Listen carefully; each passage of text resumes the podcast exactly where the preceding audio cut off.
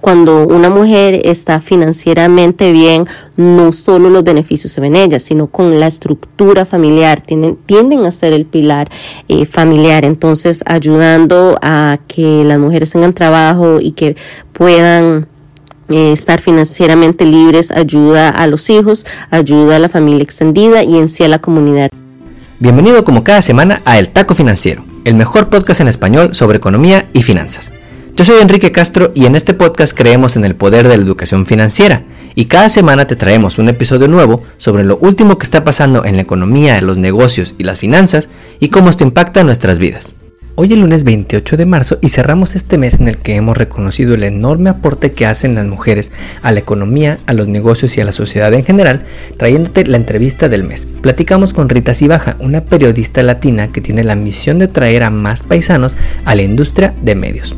Antes de comenzar, si alguna vez has visto una deuda por ir al doctor en tu historial de crédito, la semana pasada los buros anunciaron una buena noticia que puede tener un impacto en tus finanzas personales. Y es que los buros de crédito dijeron que van a dejar de reportar tus deudas médicas que ya pagaste pero que todavía aparecen en tu historial quizá en alguna cuenta de collections, y que terminan bajando tu score y haciendo que te rechacen algún préstamo o tarjeta de crédito que quieras. A partir de julio, los buros van a quitar los registros de las deudas médicas que ya hayas pagado completamente. Y esta es la palabra importante, porque si tienes deuda que nunca pagaste y que se fue a collections y que todavía no pagas, esa va a seguir apareciendo ahí porque todavía no saldas esa deuda. Debes saber que alrededor del país hay más de 40 millones de personas con algún tipo de deuda médica en su historial y suma un total de más de 80 mil millones de dólares en deudas médicas en historiales de crédito, por lo que el impacto de este anuncio podría ser muy importante, principalmente para las minorías y personas de color, pues debes saber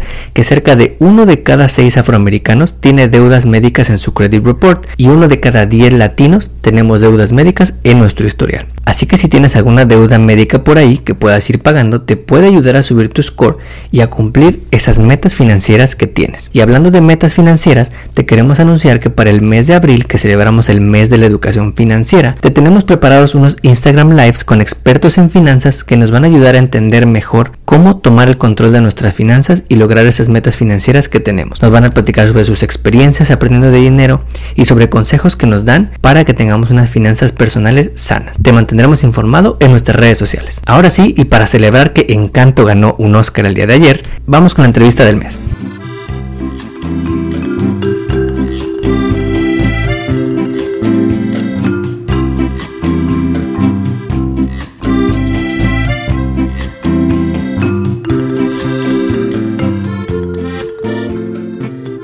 Este mes en el que hemos reconocido los enormes aportes de las mujeres a la economía, a la sociedad y al mundo en que vivimos, queremos cerrarlo con una entrevista a una querida amiga, Rita Cibaja.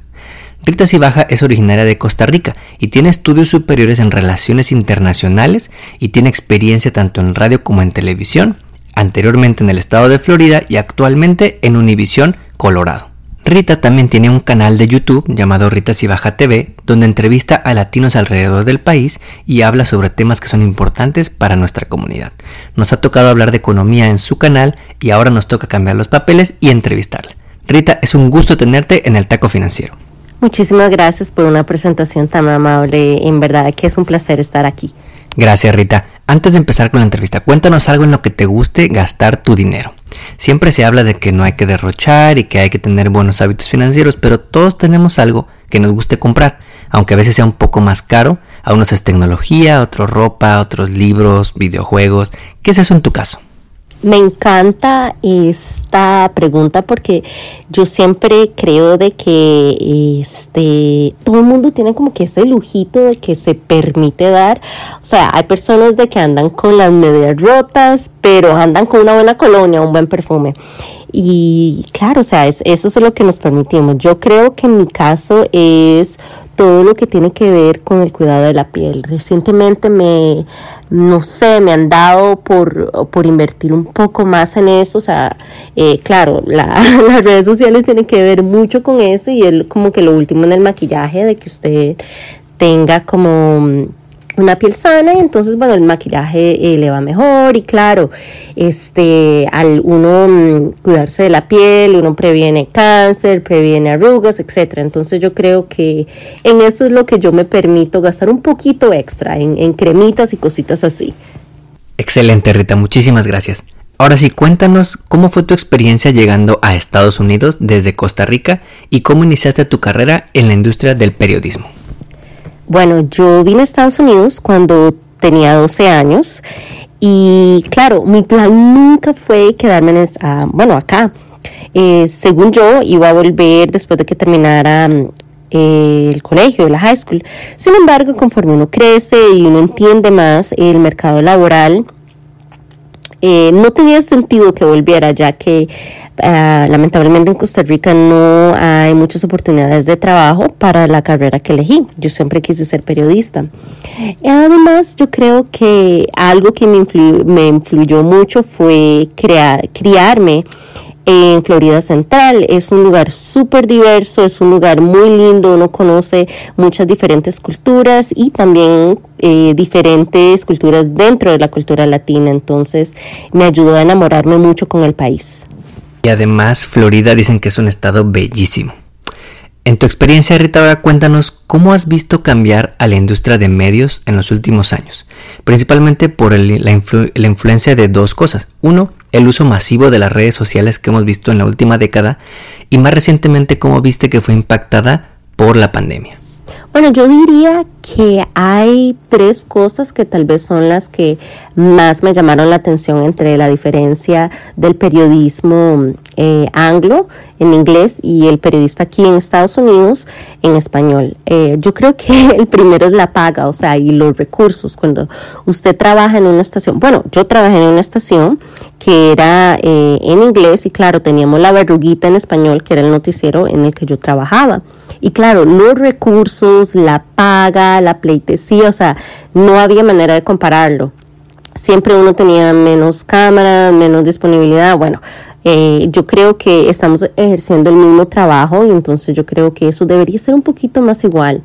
En cuestión de el contenido, yo diría que en Estados Unidos se tiende a enfocar más en noticias, bueno, dentro de la nación y en Europa. Eso es lo que realmente el la audiencia anglo quiere saber. En Latinoamérica tenemos una un enfoque en Latinoamérica, o sea, todo lo que pasa para el sur, claro, porque tenemos raíces, tenemos eh, nuestra tierra ancestral viene de allá, tal vez tenemos todavía a padres, abuelos que viven allá, entonces nos interesa mucho las finanzas, eh, la tasa de crimen, entonces queremos estar informados. Y bueno, la tercera yo diría que es, bueno, un poquito enlazada con la primera, que es pagarle lo mismo, tenerle las mismas oportunidades a los periodistas en inglés que en español, porque viene esta nueva generación de periodistas que manejan los dos idiomas, pero sabe de que si se van a trabajar en un noticiero en español puede que se enfrenten limitaciones, entonces se van de una vez al inglés, a trabajar en una cadena en inglés. Y bueno, entonces nos estamos haciendo un, un deservicio, nos estamos haciendo un daño porque estamos perdiendo buenos periodistas que podrían informar a nuestra audiencia, solo porque es más difícil, hay menos recursos y claro, menos paga. Claro, y esa es una de las diferencias raciales que hemos visto desafortunadamente y que se ve, como dices, en la industria de medios. Es muy interesante lo que dices de las raíces, porque todos tenemos algún familiar lejano que todavía está en nuestros países, en México, Costa Rica, Centroamérica, Latinoamérica, y de una u otra forma nos gusta o nos interesa estar informados porque ahí están ellos y nos preocupa también que ellos estén bien. ¿Y cómo has visto a la industria Rita cambiar con el uso masivo de las redes sociales? Bueno, la verdad es que no sabría decirles si lo impactó de manera positiva o negativa. Lo que sí eh, sé es de que ahora la expectativa es que un periodista maneje las redes sociales, o sea, es como una parte de la descripción de, del trabajo. O sea, todo lo que tiene que ver con TikTok, con, bueno, con todo, como se diría en mi país, o sea, es el machete, es el papel y lápiz de uno, el pan de cada día. ¿Por qué? Porque hay muchas historias que, bueno, toman vida en TikTok, toman vida en Instagram, en Twitter. Y claro, si usted no la maneja, si usted no está al tanto, simplemente no sigue estas tendencias, ya cuando usted llega a saber de la noticia, ya ha sido desarrollada, ya todo el mundo se enteró y ya se vuelve eh, vieja. Entonces, eh, es una herramienta excelente. Yo creo que ayuda mucho a, conectar con las nuevas generaciones, a que la noticia eh, pueda difundirse en diferentes audiencias. Y claro, es, es una reflexión del mundo en que vivimos, eh, conectado, que no importa que yo esté aquí, usted está allá y nos podemos... Eh, aún así tener una tipo de, un tipo de conexión. Algo también que me parece excelente que, que bueno, surgió al por la pandemia es que se hizo más aceptable poder tener expertos en Zoom o en videollamada. ¿Por qué? Porque es antes se sabía como que, ay no, que, que, que periodista más perezoso, o sea, tenía uno que ir a buscar un experto del tema que uno estaba trabajando que estuviera a la vuelta de la esquina. Ahora ya no, ahora uno puede decir, vea, estoy hablando de economía, yo conozco un experto, eh, le voy a decir que sí está disponible y ya todo el mundo, sí, sí, hagamos un Zoom. Bueno, recientemente usted estuvo, eh, fue entrevistado en el canal, entonces sí, ahora yo creo que eso nos permite tener acceso a, a más expertos que puedan manejar una materia específica y que lo puedan hacer en español, que eso es excelente para nuestra audiencia, que ya no tienen como que el español ahí o alguien que está disponible, sino no, un experto que sepa hablar y que sepa explicarlo en español. Entonces, esas dos cosas han sido algo que, que he visto recientemente y yo creo que son positivas.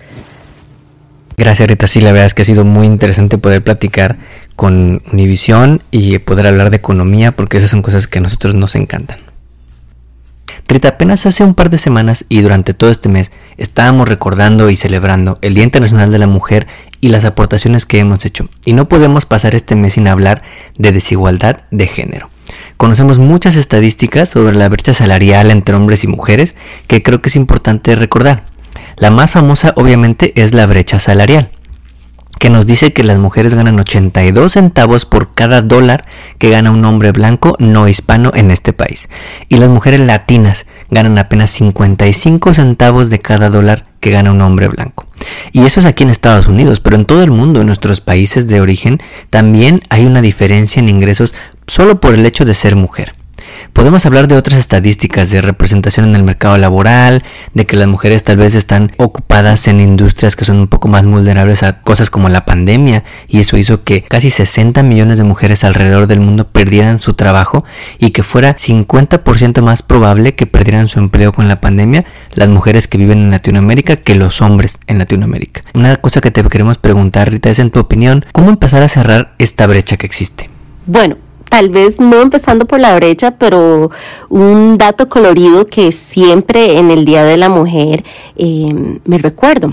En Latinoamérica uno celebra este día y entonces ya sea en la oficina, el trabajo, la familia, les, regala uno un cariñito o siempre es, ay, feliz día y uno se desea, eh, bueno, entre nosotros las mujeres y también los compañeros, siempre es feliz día de la mujer y se tiene esta gentileza.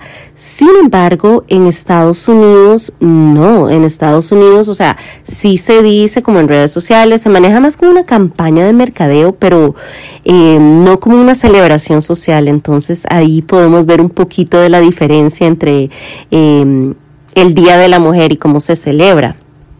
Bueno, y en lo que refiere a, al gap, a la brecha salarial, hace poco eh, estuvo la secretaria del Tesoro aquí en Denver y estaba cubriendo un evento sobre el plan de rescate y en sí en la en el lugar que estaba era enfocado para la ayuda de la mujer y se tocó mucho este tema de cómo ayudar económicamente a la mujer es una prioridad porque claro cuando una mujer está financieramente bien, no solo los beneficios se ven ellas, sino con la estructura familiar, tienden, tienden a ser el pilar eh, familiar. Entonces, ayudando a que las mujeres tengan trabajo y que puedan eh, estar financieramente libres ayuda a los hijos, ayuda a la familia extendida y en sí a la comunidad. Entonces realmente es, es una inversión que vale la pena si uno eh, se pone a pensar.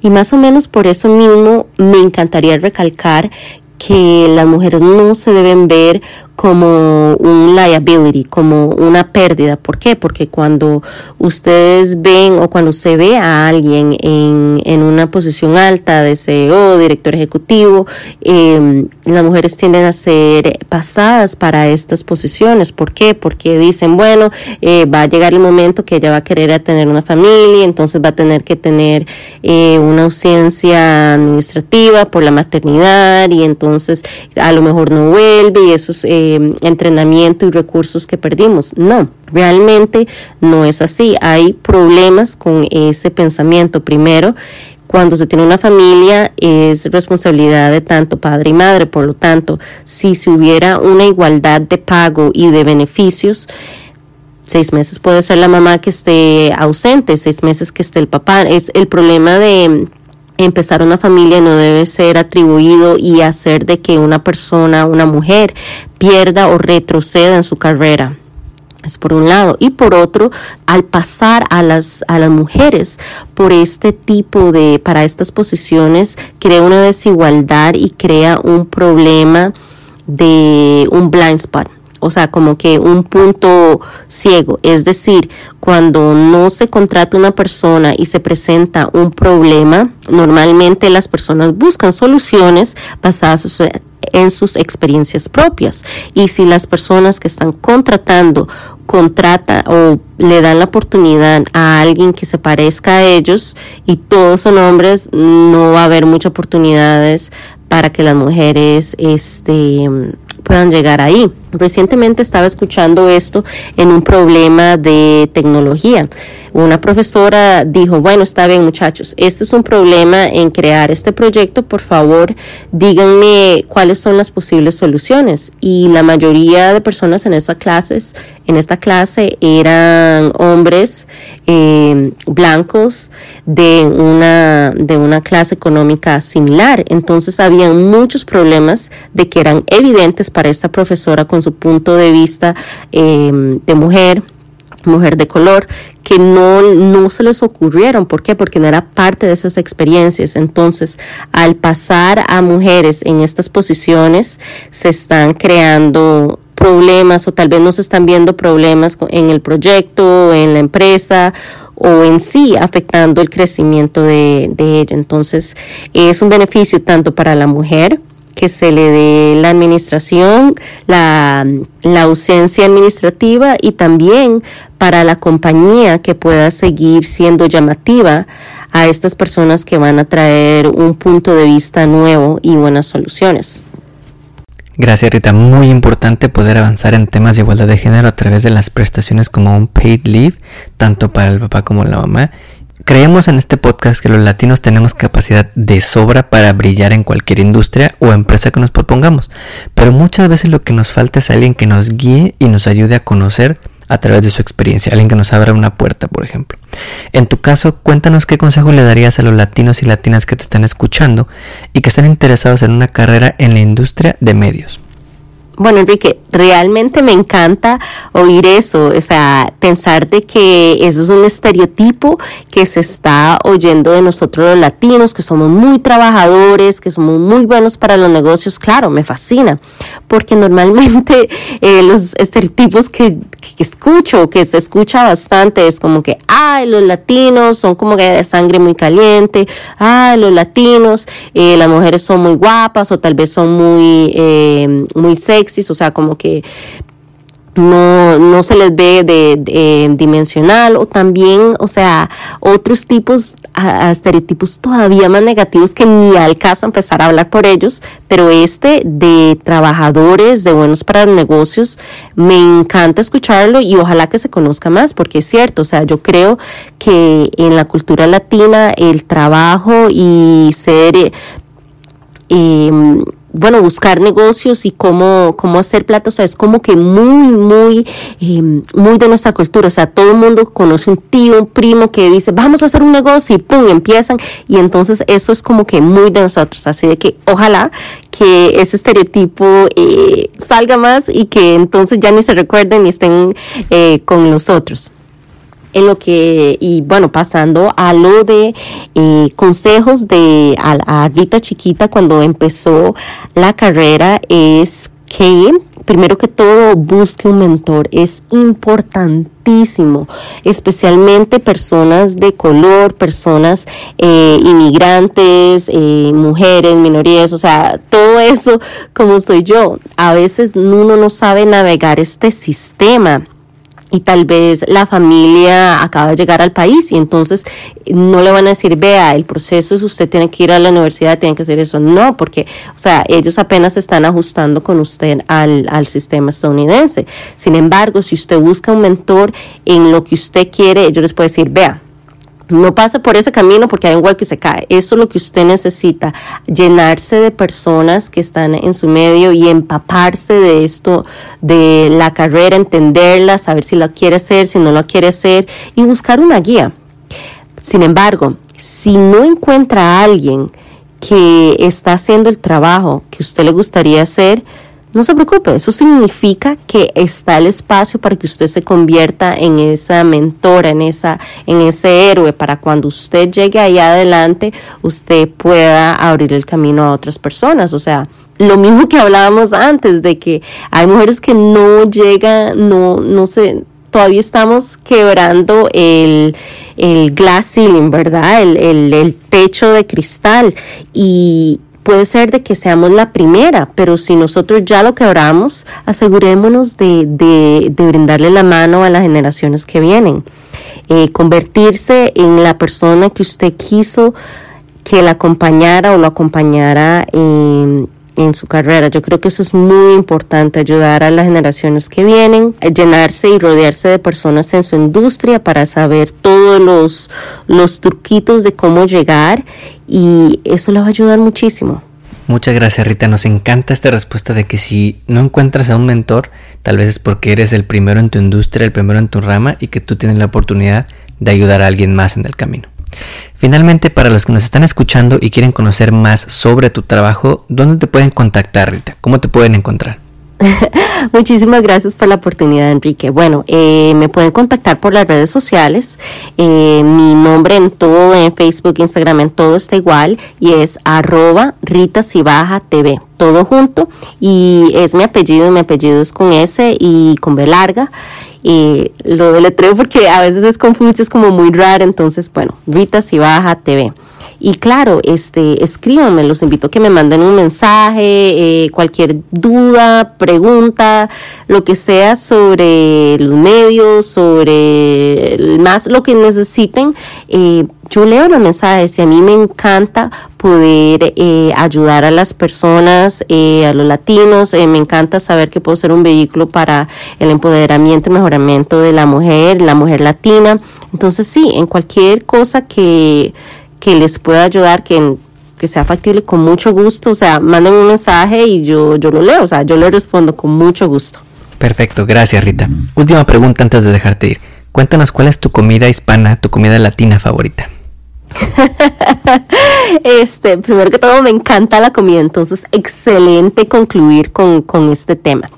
Eh, y me parece muy cómico porque yo como que ya tengo una respuesta em, fabricada, porque eh, una vez estaba viendo un artículo, yo creo que fue un BuzzFeed, que decía eh, la, la, última cena de tales prisioneros, y yo, ay, mira, qué interesante, entonces me puse a leer y entonces como que todo el mundo era el fulano de tal, famoso criminal de no sé qué, se comió un bistec antes de que lo pusieran en la silla eléctrica, algo así, o sea, súper mórbido, pero me pareció súper interesante, y yo, wow, ¿cuál sería mi última, mi última comida, mi última cena. Y bueno, yo creo que serían estas. Eh, primero que todo, hay una sopa que solo se hace en Costa Rica, yo creo que en Centroamérica también, que se llama olla de carne. Eh, ay, delicioso y entonces como que cuesta mucho encontrarla y cada vez que hace un poquito de frío yo le ruego a mi mamá que me haga una sopita de esas porque deliciosa. Este también el mofongo con carne frita, o sea, eh, eso es muy, muy propio del, de la Florida Central, que me crié con muchos puertorriqueños y es, haga de cuenta, bueno, no quiero describirlo así, pero tal vez si alguien no lo ha probado, imagínese que sea un puré de papa, un poquito más duro eh, de plátano y entonces está bañado en ajo, bañado, ay, riquísimo. Y claro, con chicharrones y normalmente viene con chimichurri o con... Ay, bueno, se me está haciendo agua en la boca. Eso sería otra. O tal vez lo que le dicen la, la ropa vieja, que es carne desmenuzada, como en una salsa de tomate. Se come en Cuba, en Costa Rica también con arrocito blanco, delicioso. Y ya, el último, el último, porque si no ya hasta me muero del hambre, eh, sería un churrasco con chimichurri, o sea, delicioso. Cualquiera de esas o un poquitico de las tres y ya, listísimo. Esas son, yo creo que serían mis últimas comidas. Claro, pura carne roja, pero riquísimo todo. Se los recomiendo si no los han probado. Excelente, de hecho no hemos probado ninguno de esos en casa, entonces vamos a empezar a buscar algunos de esos platillos que nos cuentas. Rita, ha sido un gusto tenerte en el taco financiero y te deseamos el mejor de los éxitos y que sigas trayendo a latinos a la industria de medios. Muchas gracias. No, al contrario, muchísimas gracias por la invitación. Es súper amena la conversación y bueno, muchísimas gracias. Me encanta este espacio, le agradezco. Gracias, Rita. No olvides suscribirte a nuestro podcast donde quiera que lo escuches y ponerle 5 estrellas. Recuerda que estamos en Facebook, Instagram y Twitter como arroba taco financiero. Nos vemos el próximo lunes.